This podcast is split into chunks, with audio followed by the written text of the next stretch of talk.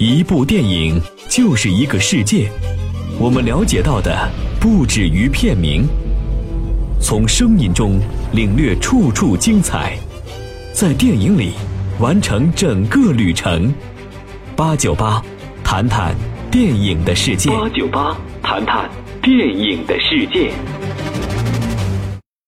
刚才咱们说的是无关亲情、关乎尊严的钢的琴。恰哥继续跟您谈谈电影。他把爱好变成了谋生的手段，带领着一帮吹拉弹唱的下岗工人票友，组成了一支小乐队，卖唱为生。在丧礼上吹悲愤沉郁的三套车，却被本家要求呢改成步步高。在商场促销活动上唱我们要飞到那遥远的地方望一望，前面呢却连个鬼影都没有。这显然不是以甲天下自欺的老陈想要过的生活。可问题就在于啊。作为一个下岗工人，日子不这么过，又能怎么过呢？是像朋友兼情敌王抗美一样去给小学当看门大爷，像胖头一样打一毛钱的麻将还要偷牌，被人逼得爬烟囱，还是像二姐夫一样天天窝在家里让老婆出去理发挣钱呢？哦，对了，老婆已经跟人跑了。不管是老婆还是女儿，老陈自己想不想要并不重要。关键是老婆孩子，是生生要从老陈的手里夺走东西，挽救女儿，哪怕是通过造一架纯钢大琴这么后现代的荒诞手段，为的也不是拯救亲情，而是要在生活令人窒息的重压下，还能够扬起高傲的头颅，像个真正的爷们儿一样跟他干上一场。老陈作为男人的尊严，在老婆跟人跑掉的那一天。被扔在了地上，钢的琴造好了，这种尊严又被老陈抢了回来。可是还有一种尊严，一丢，就再也没有找回来过。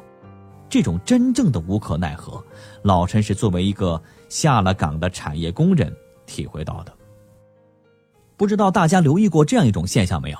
就是人们在提到自己工作的地方，年长的人呢喜欢说单位，年轻的朋友呢喜欢说公司。这可不仅仅是叫法的不同，这个背后啊，蕴藏着一个观念上的很大的差别。说公司嘛，仅仅是与工作相关，强调的是雇佣关系。我来这儿上班，这儿呢给我发钱，公司是我生活的场景之一。除了公司员工呢，我还有其他很多的身份和意义，他们和公司员工的身份之间呢是相对平等的关系。但是说单位，则不然。它所包含的内容要丰富的多了，这种称呼就暗示了社会是一个处于统一管理之下的大集体，每个人呢在这个集体当中都有一个相应的岗位，等待着你去发挥作用、履行职责。单位啊是若干个岗位的集合，是社会这个大集体中一个功能相对完整的单元，它不仅和工作相关。同时，也在定义着我的社会身份和地位。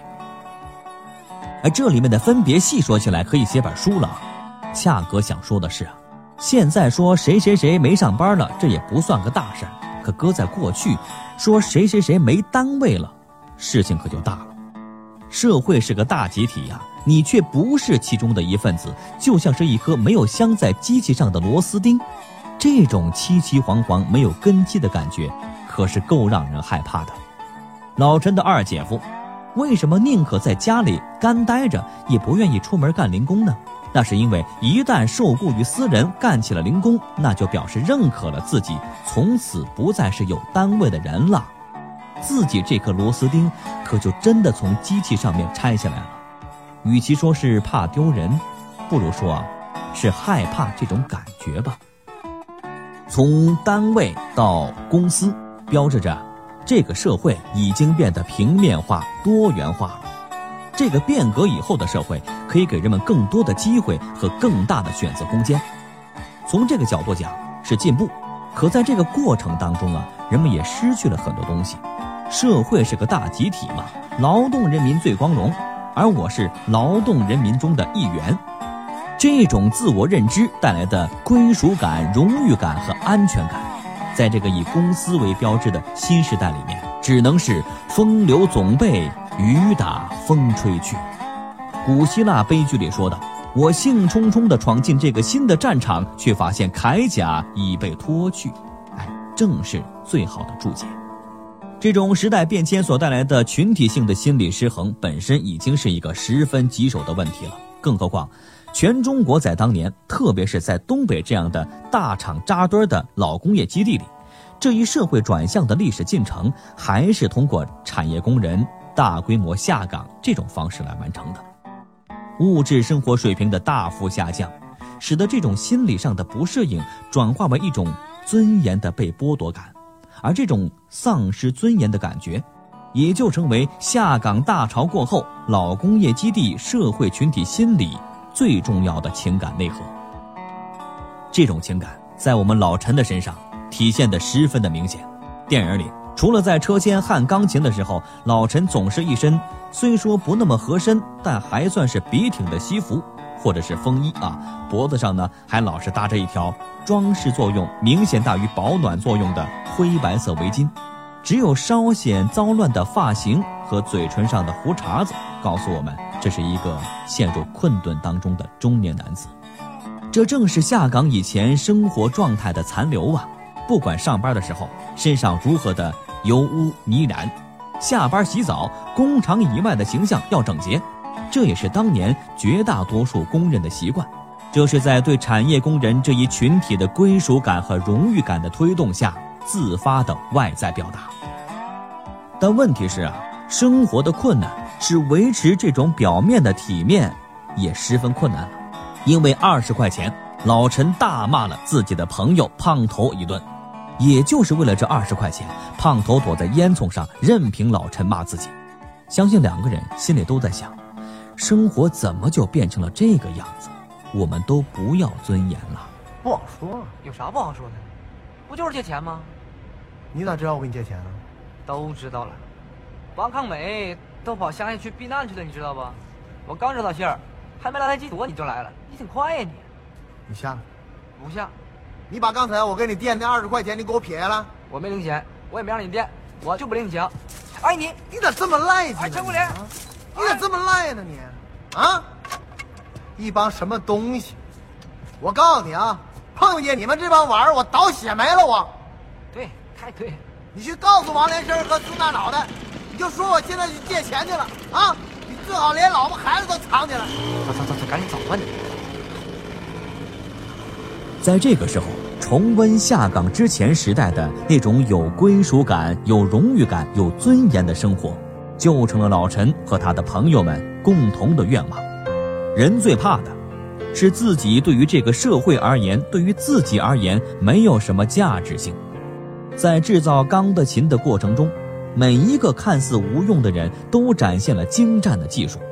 这些平日里看起来吊儿郎当啊，挣扎在社会底层的不起眼的人。在他们原先的岗位上都展现了优秀的一面，于是造这架纯钢大琴，与其说是目的，倒不如说是一种机缘，就让这帮各有绝活的老哥们儿、老同事能够再次聚到一起，创造点什么，重新体会一下那种各司其职、各显其能、分工合作、共筑辉煌的单位里的生活。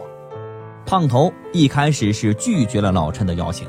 却在工程开始前的最后一刻参加了进来，还和同事车工的快手展开了专业技能上的竞赛。而下岗之后改行收废铁，还当了小老板的季哥，因为替贼销赃被警察传讯，却还在坚持要干完了属于自己的活儿之后再走。他们合谋做了一场梦，在梦里面，钢厂还是原先的钢厂，车间还是原先的车间。自己每天要担心的只是盒饭怎么溜这种小问题，而并不需要各自独立面对已经面目全非的陌生的时代。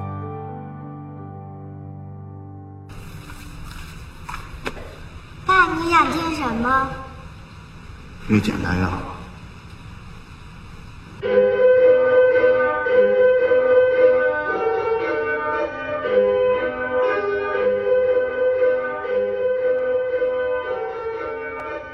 电影的最后，女儿小圆在临走之前，要用这架纯钢的钢琴为父亲演奏一曲，问老陈想听什么。老陈说：“越简单越好。”女儿小媛作为下一代的代表，沉默、早熟、利己，抛弃贫穷的下岗父亲，追随嫁给卖假药商人的母亲，无疑是在抨击我们对待孩子教育的问题上爱的太失败。钢铁的声音，最后一次在这间待拆的厂房里面响起了。